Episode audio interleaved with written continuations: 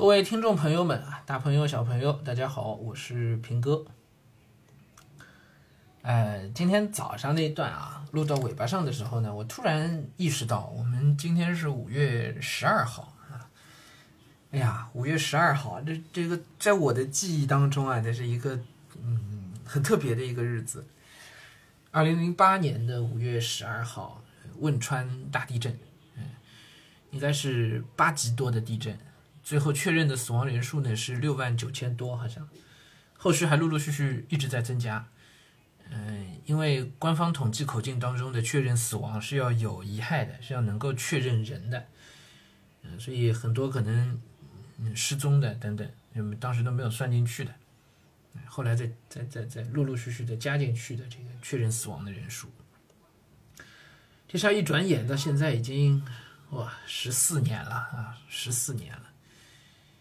嗯，恍若隔世啊。嗯，十四年以前，可能是一个嗯，关于中国的盛世，所谓大国崛起这件事情正在得到国际社会关注的那个时间段吧，是吧？我不，我不不但不是很确定啊，《中国崛起》那本书是不是这个时候写的啊？是不是这个时候出来的？嗯，但是毫无疑问，二零零八年是特别有典型意义的一年，因为那一年是北京奥运会。是中国真正第一次站到了全世界的这个风口浪尖，站到全世界的舞台中心，去向全世界展现一个一头从睡梦当中已经醒来的东方雄狮，就应了拿破仑当时的那句话，对吧？嗯，就是中国第一次真正站到舞台中央，去去展现自己，发出这样的怒吼。二零零八年，那确实是非常长士气的一年啊。二零零八，哎，但是就在零八年的奥运会之前两个月，发生了一场这样的灾难啊！五月十二日，我印象特别深，那天是礼拜一，为什么呢？因为那天我正在上班，在大众点评网上班。我们当时每个礼拜一，我们产品团队是有个例会的，对我们产品团队人很少，领导就是 COO，运营总监叫星汉，星汉带着我们当时就三四杆枪。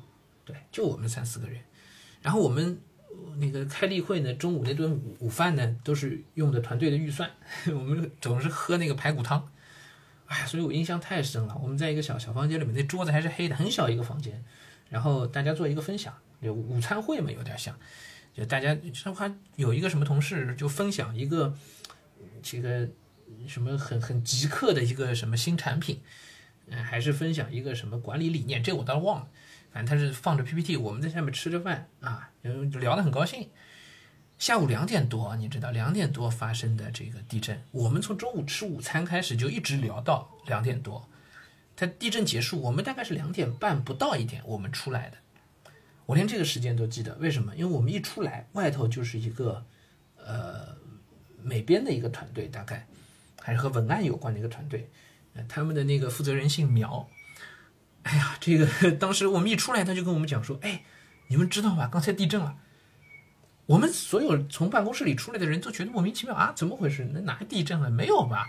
他们说：“对，晃得可厉害了。”我们那时候已经搬到那个写字楼里去了，点评点评网那时候已经搬到写字楼，所以一听他说啊，不会，他们外面说对，已经震得很厉害了，你还摇还晃，我们桌子都抖起来了。我们在那个小房间里面一点点感觉都没有。于是就就知道出大事了，于是马上上上自己工位上就去开始查，打打开网页就去查怎么回事，啊，这不查不知道，一查这真是吓一跳。好了，那之后好几天我就一直在，因为我那时候也是算博客圈的一员嘛，以前还跟大家提到过这个事儿，所以我们博客的那个圈子很快就有人开始组织了，说啊怎么安排，是不是要去做志愿者啊等等，大家都在发文，啊也都在相互联系着。然后立马的，我们大学同学里边就有那个四川的攀枝花的同学，马上就就大家同学就开始在那时候还是用的 MSN 吧，我们就在 MSN 上就就联系起来。那同学说是不是赶紧的，就是呃就发发一些物资啊，去救灾啊什么的啊。我们当时在那个同学的号召之下，就组织了一个叫快车道，我们去给一个项目，我们就去给那个联系。物资，然后想办法去给灾区，就就发送物资。对，这是学校这边，同学这边，然后呢，学校这边呢，呃，复旦当时呢也马上就响应，因为我自己是那时候刚毕业嘛，第二年嘛，呃，学校也马上就响应，于是，呃，就得到各种各样的消息，就知道学校里可是也也有很多物资要往那要往要往那边发，但是呢，需要有押送的人等等，那么几个事儿就拼在一块儿了。十二号地震的，然后我是，呃，哪哪天啊？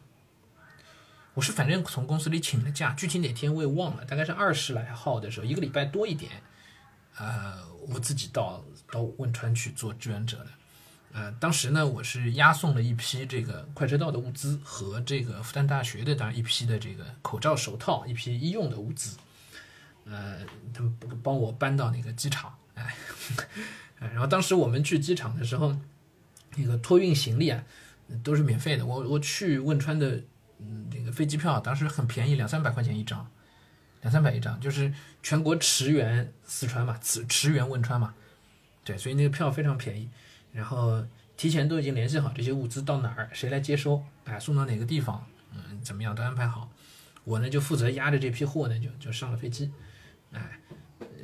就就直接所有的货就直接上去了，一分钱都没多收我，就直接上去，飞机票极极其便宜，因为那时候其实也没多少人去汶川，没有人没有多少人要要要要进川的，进川的都是志愿者嘛，啊，所以我们就一批人就进去了，然后到了那边呢，马上就把物资全部都送到指定的点，有人接收，全部签完弄好，呃，再接着就是，呃，我我其实，在到了成都双流机场的时候。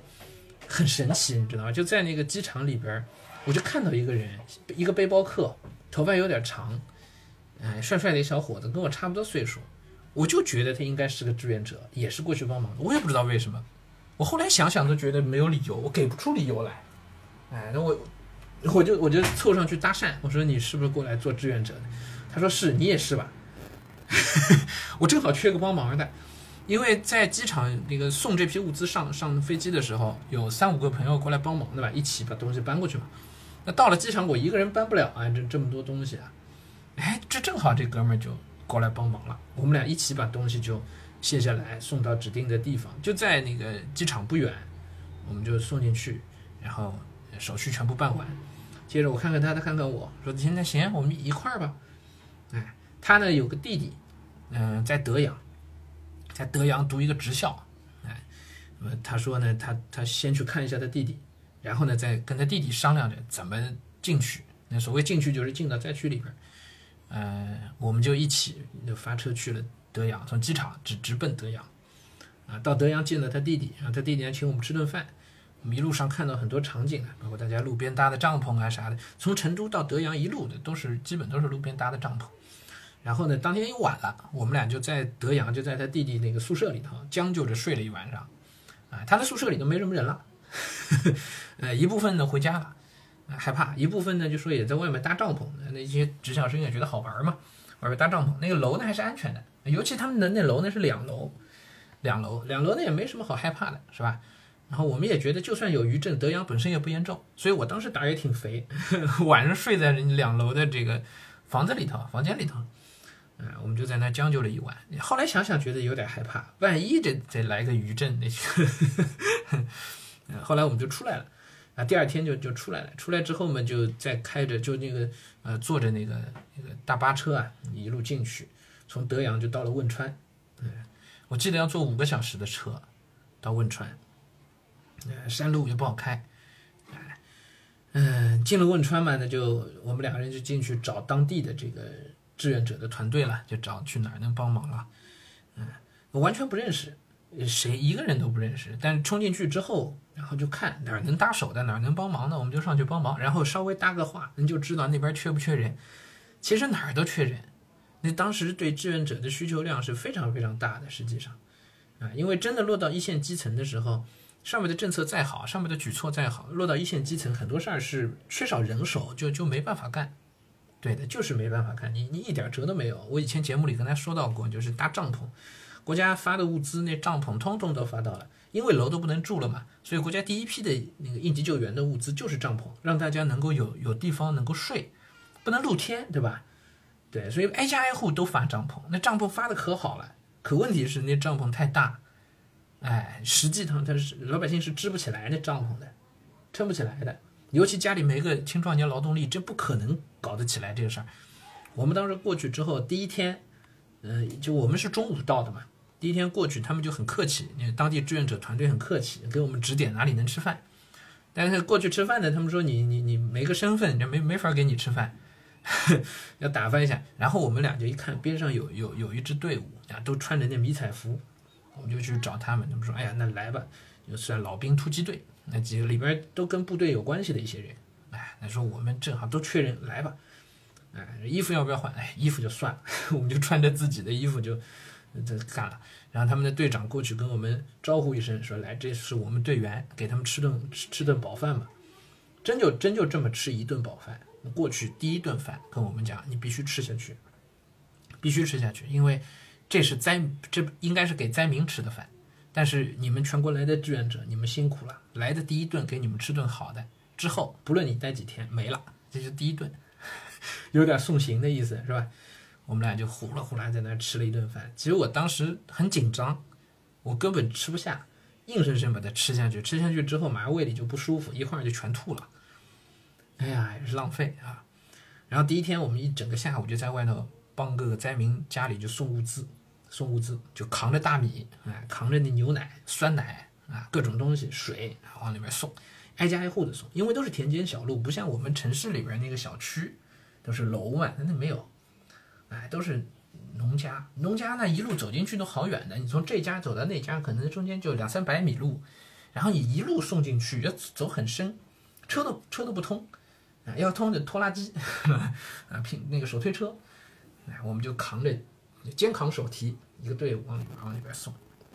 然后这是第一天，基本就干的这个事儿。然后第一天我们那个队伍后后援后援是一些女同志们，她们就在安排给灾民搭帐篷的事情。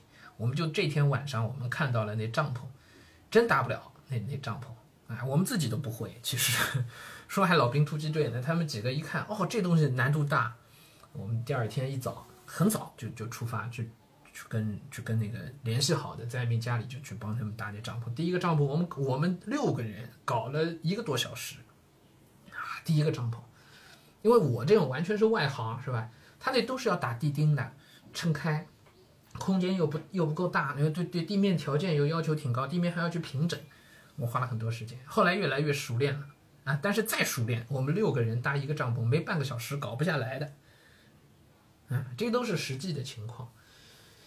哎呀，就在那儿奋战了一个礼拜，当然过程当中发生好多好多事情，嗯嗯，让我很感慨。其中我们队伍里边有一个小伙子，十七岁，姓赵，哎，这个我印象太深了，这小伙子。